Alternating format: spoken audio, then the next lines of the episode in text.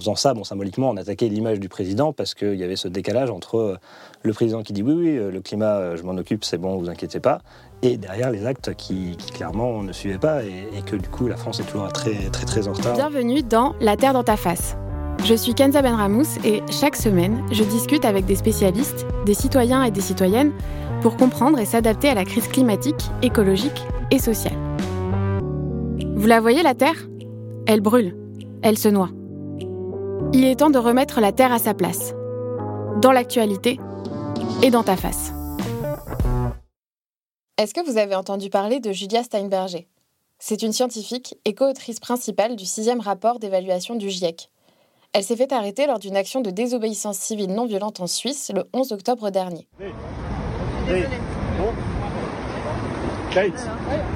L'action civile non violente, c'est très important parce que notre gouvernement n'agit pas pour le réchauffement climatique et il nous reste très peu de temps si les actions de désobéissance civile non violente ne sont pas nouvelles, le fait que des scientifiques rejoignent ces actions au point de se faire arrêter l'est.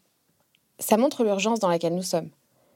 La désobéissance civile non violente, c'est une transgression délibérée, organisée, publique et non violente de la loi. Son but Exercer une pression sur le pouvoir exécutif et les entreprises qui vont à l'encontre des motivations éthiques des citoyens.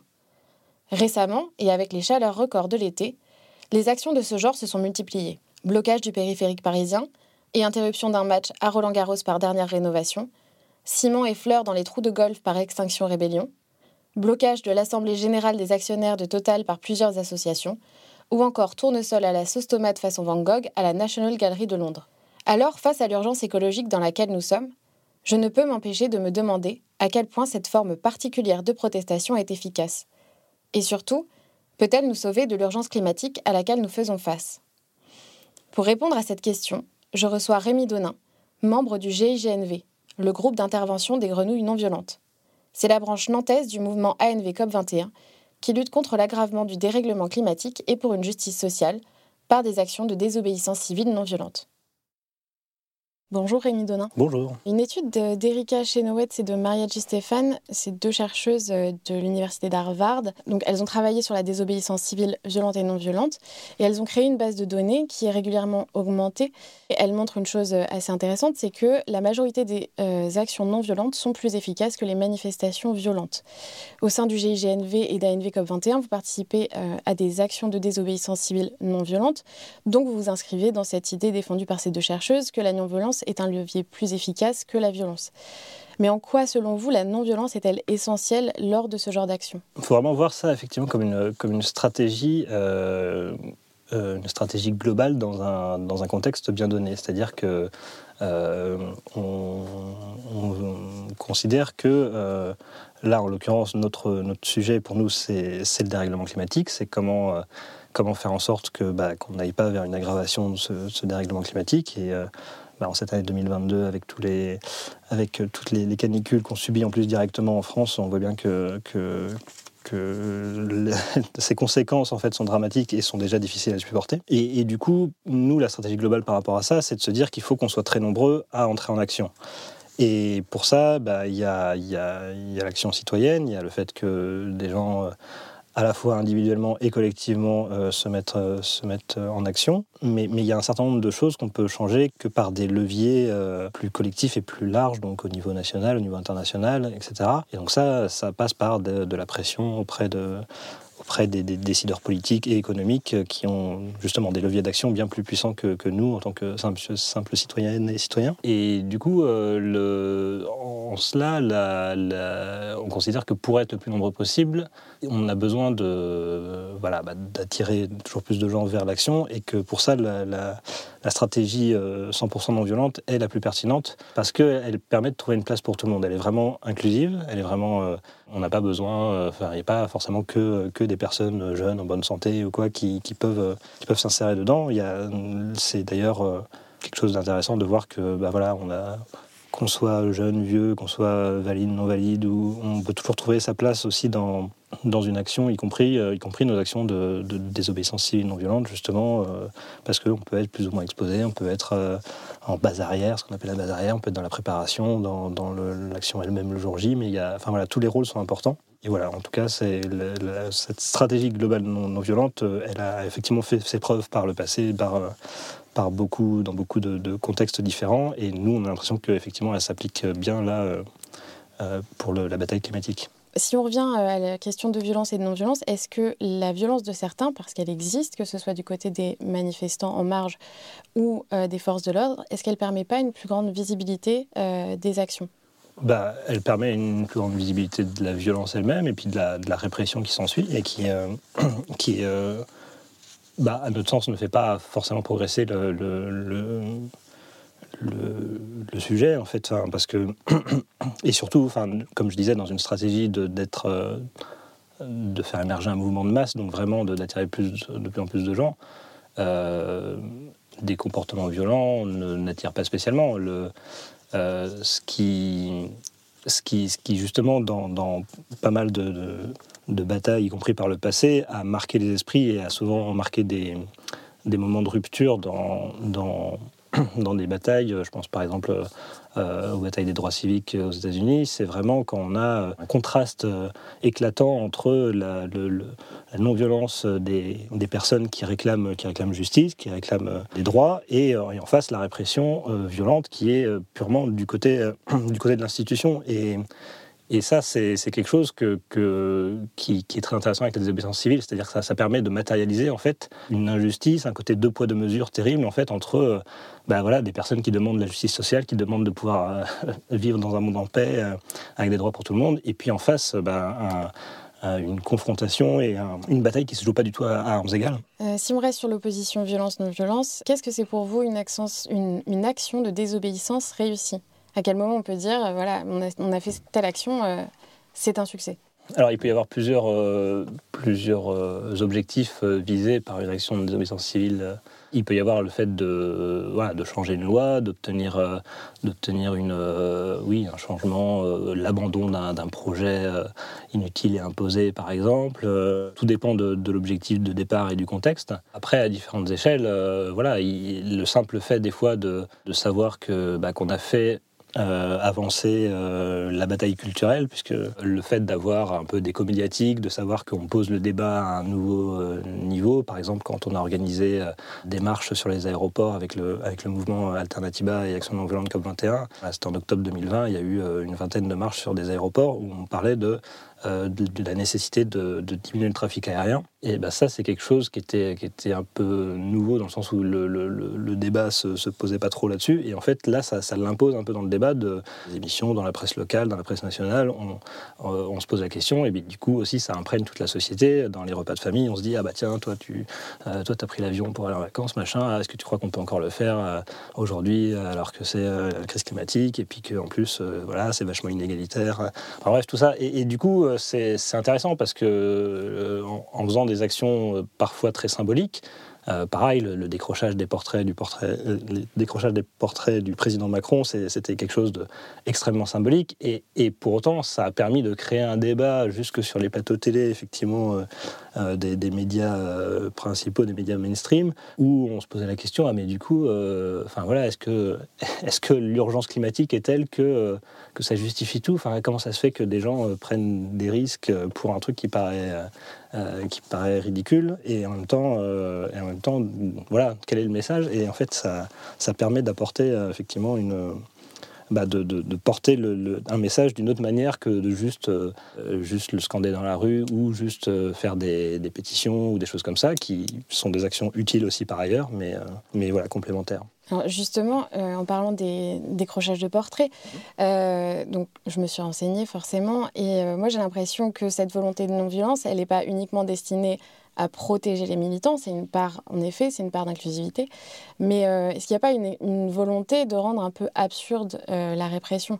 Oui, voilà, c'est ça, c'est un peu ce côté, ce côté contraste, encore une fois, entre les moyens euh, qu'on peut avoir en tant que citoyen citoyenne et qu'on essaye de, faire valoir pour faire passer un message euh, de, justice sociale et climatique. Et en face euh, de se retrouver face à, face à un mur et, et d'avoir que, que, la répression comme, comme réponse parce que Bon, là, on a vu typiquement sur la. Il y a eu 151 décrochages de portraits dans toute la France et il y a eu une cinquantaine de procès, là, 84 personnes, je crois, de tête qui sont passées en procès, des 200 qui sont, qui sont passés en garde à vue ou en audition dans des commissariats, dans des gendarmeries. Donc on se dit, ouais, ok, pour quelque chose de vraiment pas très grave, quoi, un portrait qui est même pas obligatoire dans les mairies, on arrive à avoir. C'est une convention. Euh, oui, c'est une tradition, c'est ça. de mettre le, portrait du président dans les mairies. Exactement. Mais n'empêche qu'en faisant ça, visiblement, on a tapé juste, puisque euh, en faisant ça, bon, symboliquement, on attaquait l'image du président parce qu'il y avait ce décalage entre euh, le président qui dit oui, oui, le climat, je m'en occupe, c'est bon, vous inquiétez pas, et derrière les actes qui, clairement ne suivaient pas et, que du coup la France est toujours très très très en retard sur. Euh, Donc on rappelle les, les, euh, décrochages c'était en 2019. Ça a commencé en 2019, c'est ça. Ouais, ouais, le, plus, le principal de, décrochage c'était en 2019 avec euh, assez rapidement du coup il y en a eu il y en a eu 125, 130 avant le, le, G7 qui était organisé au Pays Basque et et du coup, on a, on a décroché un peu partout. Déjà, dès le début, il y a eu euh, des, des, gardes à vue, des, procès, mais ça n'a pas empêché les, militants sur tout le territoire de continuer à en décrocher. Euh, et, on s'est servi de ces portraits pour, euh, pour signifier aussi, puis en les retournant tête en bas, pour signifier à quel point on marchait sur la tête et, on n'était on n'était pas du tout dans les clous. Le, fait que, euh, enfin voilà, c'était l'objet permettait de, symboliser le message du président qui ne tient pas ses promesses, qui, ne fait pas ce qu'il dit, et c'est du coup un un symbole qu'on a utilisé euh, aussi auprès de la, presse internationale. Enfin voilà, on a eu vraiment. Euh, Ça vous a permis de gagner en visibilité. Oui, clairement. Enfin, et de faire gagner le message surtout en, visibilité. Donc, euh, de voir des, articles, y compris dans, ouais, dans la presse internationale, disant ah bah en fait là le, la, soi-disant vertu écologique du, président Macron est clairement remise en question dans son propre pays. C'est important de rappeler quand même que les actions de désobéissance civile, c'est pas comme les boycotts. c'est ça implique un risque pénal la majeure partie du temps. Euh, moi, j'ai l'impression que ce risque, euh, il vous sert parfois plus que l'action de désobéissance civile en elle-même. Le risque pénal, ça permet de faire durer le, mouvement. Euh, donc, on, par exemple, on parlait du coup des portraits d'Emmanuel Macron. il y a eu un procès à Anceny en, mars. Enfin, les, portraits ont été décrochés en mars 2019. Les, il y a eu une condamnation à 500 euros d'amende. Mais à Paris, les activistes ont été convoqués devant la 16e chambre du tribunal, qui est la chambre qui s'occupe des actions terroristes. Est-ce que euh, faire passer ces actions en justice, ça n'a pas encore plus d'impact? Bah, C'est en tout cas une, une, occasion de plus, clairement. Euh, nous, si, si, les actions elles-mêmes suffisaient pour que, pour que bah, voilà, la France s'aligne avec les objectifs de réduction des gaz à, des gaz à effet de serre, on serait, on serait ravis. Euh, si ce n'est pas le cas, bah, de fait, euh, le fait qu'on soit poursuivi, ça, permet aussi de, continuer à porter le message et aussi de, bah, euh, toucher d'autres parties de la population alors avec l'effet médiatique, mais aussi avec toutes les personnes autour de, la justice, les personnes qu'on va faire témoigner aussi à nos procès, puisque on, a fait des, on s'est rapproché de plein de, scientifiques, euh, contributeurs, de, contributrices euh, des rapports du GIEC pour venir témoigner à nos procès, des personnes parmi les premières impactées, agriculteurs, agricultrices, guides d'eau de montagne, etc., qui sont venus à nos procès, et puis des, élus locaux aussi, beaucoup, qui sont venus dire à quel point, bah, en fait, oui, on peut essayer localement de, faire quelque chose, mais s'il n'y a pas des leviers plus importants qui sont activés au plus haut niveau, bah, voilà, notre action, elle est, elle est limitée. Donc, donc, euh, donc ça, c'est intéressant en soi et ça, ça, permet de, de, de porter le débat aussi dans d'autres dans d'autres cercles et, notamment euh, bah, les décrochages de portraits qui sont arrivés aussi jusqu'en cours de cassation. On a bien vu que la, clairement dans la, profession de la magistrature, ça, a posé plein de questions nouvelles aussi sur euh, ah oui, bah, est-ce que euh, l'action face à l'urgence climatique, elle, a une certaine légitimité ou pas? Est-ce qu'il faut voir des droits nouveaux qui n'existaient pas vraiment? Enfin, c'est des questions nouvelles et qui en plus là, il y a un gros contraste entre le temps long de la justice, euh, à la fois bah, les procédures, le temps qu'il y ait euh, les procès qui arrivent, le procès en appel, etc. Euh, ça peut prendre des années. Enfin, D'ailleurs, on voit bien, on est déjà plus de trois ans après les premiers décrochages et on est encore dans, les procès. On a, on a un recours en cours européenne des droits de l'homme qui, se prépare. Là. Donc ça fait trois ans. Ouais, ouais, ça fait déjà. Trois ans et demi. C'est ça, déjà. Et on est, enfin, et, et, en cours européenne des droits de l'homme, ce sera sans doute qu'en 2024. Donc voilà, on, en est là. Et, ouais, ce temps long, donc à la fois des procédures, mais même de manière générale, bah, pour faire évoluer le droit, pour pour de la nouvelle jurisprudence au niveau cassation, etc. Ça, voilà, il faut plusieurs affaires qui sont un peu un peu similaires, etc. Et euh, ça, face à l'urgence climatique, on se dit, voilà, c'est complètement, euh, complètement disproportionné. Et, c'est en ça aussi qu'on a besoin que, tout le monde fasse quelque part un pas de côté, ou en tout cas prenne conscience dans sa pratique. Donc aussi bien les, juges, et donc il y en a quand même un certain nombre qui ont eu le courage de, prononcer des relax dans un contexte où, euh, bah oui, on a effectivement, on a enfreint une loi en prenant un portrait qui ne nous appartenait pas et en le sortant de la mairie. Et en même temps de dire, bah non, mais en fait, là, il y, a une contribution à un débat d'intérêt général qui du coup euh, en fait quelque chose de, supérieur et, de, de, trop important pour qu'on punisse euh, les personnes. Quoi. Mais euh, ça c'est intéressant, donc vous parliez des procès, je ne savais pas ça, que du coup il y avait eu quand même des, scientifiques qui sont venus, des... et ça en fait personne n'en parle. Oui, ouais, c'est clairement, en fait les, bah, les, scientifiques alertent depuis des années et des années, les, les associations écologistes aussi depuis des années, et ne sont pas entendus, donc c'est vrai que c'est rageant parce que... Euh, avoir raison avant tout le monde, c'est nul, ça sert à rien, clairement. Donc, euh, donc euh, ce qui nous serait, voilà, ce qu'on préférait, c'est ne, pas en arriver à des canicules de, de 40 degrés à Nantes, voilà. mais mais ouais, non, non, les, scientifiques, clairement, et, dans la communauté scientifique, il y, a toujours eu un peu ce, débat de, bah voilà, est-ce qu'on doit rester complètement neutre, la, rigueur scientifique, etc., ou bien est-ce qu'il faut s'engager ou pas? Et en fait, il y a de plus en plus de, scientifiques qui répondent à la fois, bah ouais, on peut garder notre rigueur absolument absolue de, scientifique, tout en disant, mais en fait, euh, déjà en exprimant nos, émotions, parce que ça, c'est quelque chose aussi. Euh, euh, qui, habituellement euh, est jugé comme un peu contradictoire, bizarrement. Euh, genre, on n'a pas le droit d'avoir des, sentiments, des ressentis quand on est scientifique. Et donc le, disent, bah, qu'ils sont, voilà, ils sont, ils sont ils sont euh, déprimés ou ils sont, euh, ou ils sont hyper inquiets, euh, voilà, éco-anxieux comme beaucoup d'entre nous. Et parce qu'en plus, ils sont aux premières loges pour voir ce qui, va nous arriver ou ce qui risque de nous arriver. Et surtout de voir que eux, elles et eux alertent directement en plus des politiques. Ils ont accès à, l'oreille des politiques depuis des années et des années. Et de voir que rien ne bouge, ça, ça, voilà, ça les déprime. Donc, il y en a beaucoup qui effectivement passent à l'action. Alors, de fait, de se rapprocher des, des mouvements climat comme nous, c'est c'est vraiment euh, quelque chose dont beaucoup ont passé le pas euh, ces dernières années. Certains qui ont fait des actions de désobéissance civile directement euh, avec nous aussi. Alors, encore une fois, là aussi, ça crée le débat dans, dans la communauté scientifique. Certains qui disent ah bah non, faut pas y aller. D'autres qui disent bah mais en fait. on sert à quoi sinon Certains comme, comme Christophe Cassou qui vient témoigner beaucoup à nos, à nos procès, qui fait beaucoup de pédagogie aussi sur le climat et voilà, lui il pense que bah, en fait que c'est sa place de, de scientifique aussi d'être là aussi dans dans, ben, dans la pédagogie déjà, donc dans le fait que la, société puisse comprendre et avoir accès à la recherche, à l'état de la recherche scientifique, et, euh, parce que ça nous concerne tous, et à la fois bah, ouais, de, s'engager pour que les messages d'alerte des scientifiques soient, entendus. Quoi. Donc, est-ce qu'un monde viable, ça passe forcément par un changement de législation? Parce que vous parliez du coup du GIEC, qui est proche des politiques.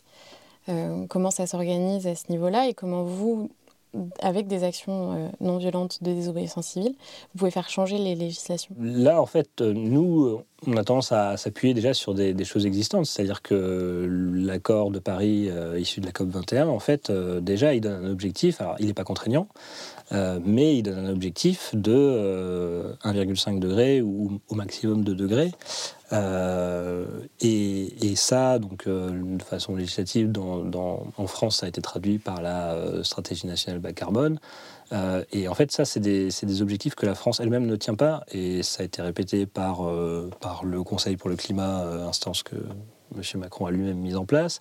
Ça a été, et puis ça a été répété surtout par la justice, puisqu'il y a eu deux condamnations de la France différentes pour inaction climatique. Enfin, après, les termes varient un peu, mais en tout cas, c'est clairement le fait que, euh, par rapport aux objectifs donnés, qui sont déjà ceux un peu anciens de la communauté scientifique, puisque, de la communauté internationale, pardon, que ça, déjà, on les atteint pas, mais que depuis, euh, l'Europe, l'Union européenne s'est donné des, des, objectifs plus ambitieux, et donc ça, on est encore plus loin. On repousse toujours euh, toujours ça et au lieu de au lieu d'agir. Donc plus euh, on sait que plus plus on attend pour agir et plus euh, le, coût sera élevé, plus ce sera difficile d'atteindre ses objectifs. Donc euh, oui, parce que là aussi il y a un paradoxe de temporalité, parce que passer des lois, ça peut prendre du temps. Oui, bah, là ce qui manque surtout, c'est la volonté politique, parce qu'en vrai, voilà, quand il s'agit de trouver voilà, de faire des lois pour euh, supprimer l'impôt sur la fortune, par exemple, ou d'autres, d'autres lois comme ça, là, on arrive à les faire dès, euh, la première été d'une mandature. Donc, euh, donc non, là, clairement, ce qui manque, il ne faut pas se leurrer, c'est la volonté politique. les connaissances scientifiques, on les a, les solutions, on les a. On sait qu'il faut aller vers plus de sobriété, et on en parle très peu.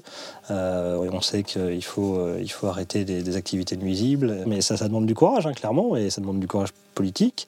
Mais voilà, plus, plus on repousse le moment de s'y mettre, et et, plus, plus graves seront les conséquences. Et euh, donc pour vous, les actions de désobéissance civile, ça peut réellement faire changer la loi? Oui, bah, ça, c'est jamais quelque chose tout seul en soi. Hein. C'est toujours, euh, euh, comme je disais tout à l'heure, il y a, y a une, dans la stratégie 100% non violente, il y a une diversité des tactiques, des tactiques non violentes. Donc il y a, il y a le fait de, de, développer des alternatives, le fait de, de, faire du plaidoyer aussi, justement, auprès d'élus, auprès, auprès de législateurs. Et donc quand ça vient en, complémentarité, euh, ouais, on peut, on peut euh, obtenir des choses intéressantes, euh, rien que par le passé, des, grandes lois, je pense à des avancées de, la cause féministe notamment, sont passées par, par de la désobéissance civile, que ce soit sur, sur le droit des femmes, sur, sur l'IVG, sur...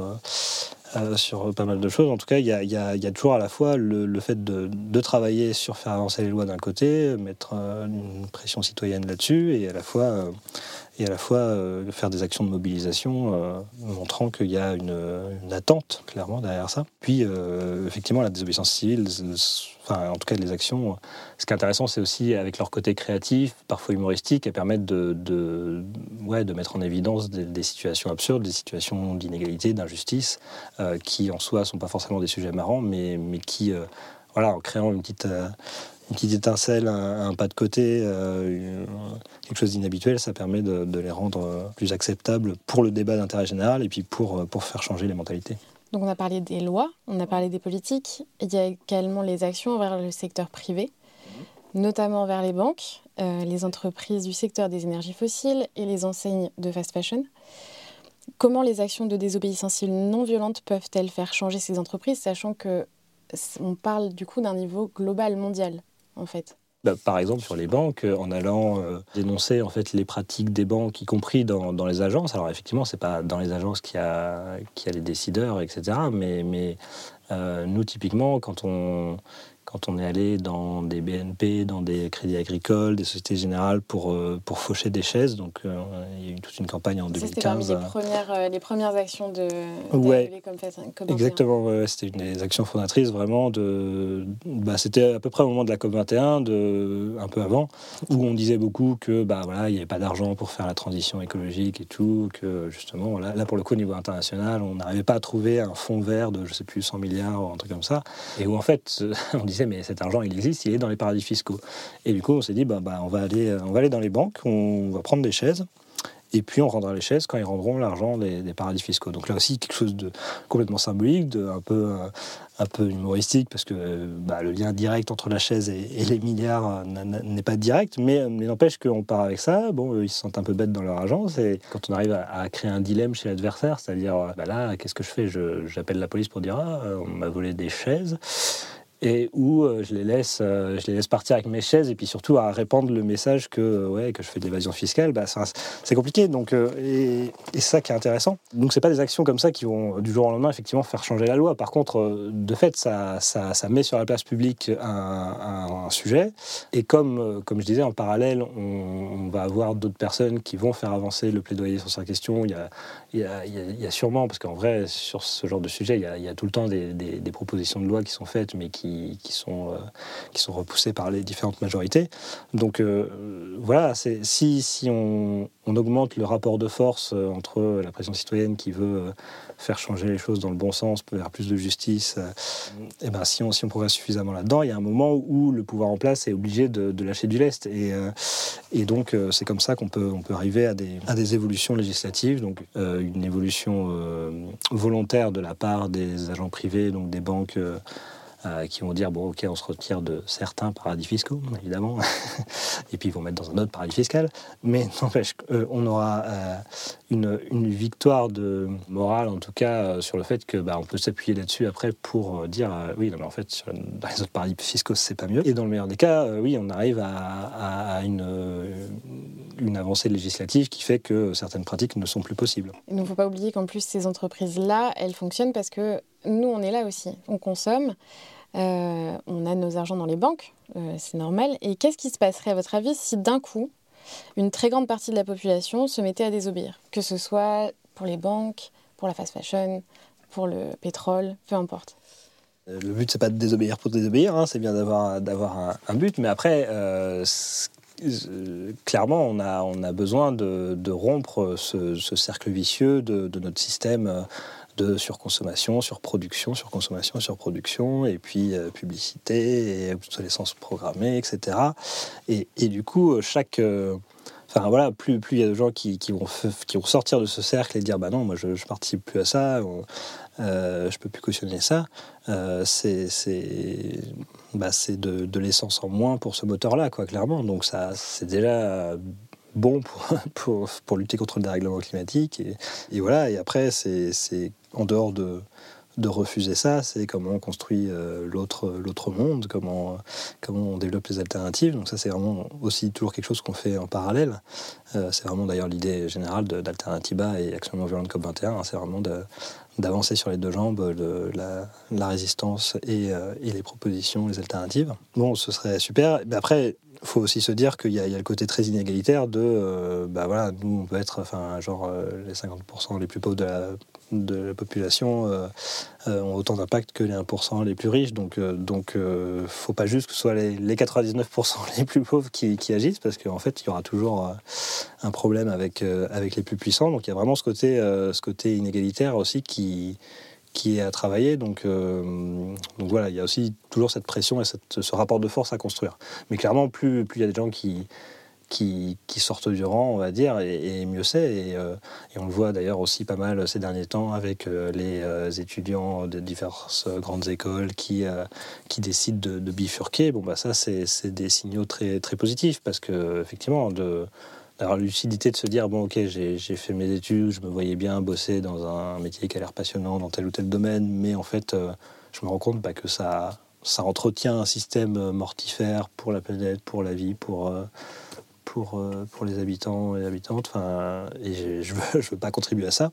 Bon, bah voilà, tout, faire ça, c'est parfait. Et bon, des fois, c'est limite plus facile quand on n'est pas encore entré dedans en tant qu'étudiant, justement. Et quand on est euh, dans un cercle vicieux de, bah voilà, j'ai mon travail, j'ai ma famille à nourrir, j'ai euh, euh, un crédit sur le dos, etc. C'est d'autant plus difficile de faire ce, pas de côté. Et, du coup, c'est pour ça aussi qu'on a besoin de construire des, des, systèmes de solidarité beaucoup plus, beaucoup plus importants, etc. Et que, que justement, on se sente que tout le monde puisse se sentir euh, légitime et, euh, et, en capacité de, de, désobéir justement à cette, euh, à cette marche infernale de notre monde. je reviens à ma, ma, question du tout début. Est-ce que finalement la désobéissance civile, c'est la solution, ou en tout cas une des solutions face à l'urgence qui est présente plus que jamais? Eh ben, en tout cas, oui, oui, il c'est une solution, c'est sûr. Euh, nous, on ne considère pas c'est la solution unique. Hein. c'est euh, d'ailleurs, euh, enfin, on ne désobéit pas d'ailleurs par plaisir, mais vraiment par, par nécessité. Quand, quand, on a aussi quand on a épuisé les autres, les autres sources, c'est-à-dire quand on a essayé de développer une alternative et qu'on a des bâtons dans les roues, quand on a essayé de faire du plaidoyer et qu'on se heurte à un mur, quand on a essayé de, voilà, de, de réclamer par des voies euh, plus classiques euh, et qu'on n'a pas de réponse, euh, la désobéissance civile apporte une autre possibilité d'expression citoyenne, d'expression et de pression citoyenne pour, pour arriver à ses fins et, et enfin, pour arriver à, un changement dans l'intérêt général, quoi, vraiment de, justice sociale, d'écologie, de, paix. Voilà, donc oui, je pense clairement que ça fait partie de la solution. Pour finir, euh, quelle serait la première mesure à mettre en place selon vous pour faire face à cette urgence? Oui, bah, il, y a, bon, il y a énormément de choses. L'idéal serait de, d'accepter d'arrêter de parler de croissance et de sortir de, la pensée qu'il faut toujours croître et que c'est la seule porte de sortie euh, pour avoir une société stable, notamment arrêter ou réduire fortement la publicité qui nous pousse dans ce, dans ce domaine-là serait déjà une, quelque chose de, concret et qui pourrait se faire qui pourrait se faire rapidement. En plus, personne n'aime la publicité, donc ce serait quelque chose de populaire à faire très rapidement. Merci Rémi Donin d'avoir répondu à mes questions. Merci de votre invitation. Merci d'avoir écouté cet épisode de La Terre dans ta face, votre manuel de survie face à la crise climatique. Retrouvez-moi tous les jeudis pour un nouvel épisode. Et si vous avez aimé ce podcast, dites-le nous. Vous pouvez nous laisser des étoiles sur les plateformes de podcast et nous suivre sur les réseaux at alvéole-du-bas création. À jeudi prochain! Ce podcast est produit par le studio nantais Alvéole Création. Il est écrit et animé par moi, Kenza Benramous, pensé et produit avec Marine Roguillerme, également au montage, mixé par Pierre Yvalin au studio Alvéole.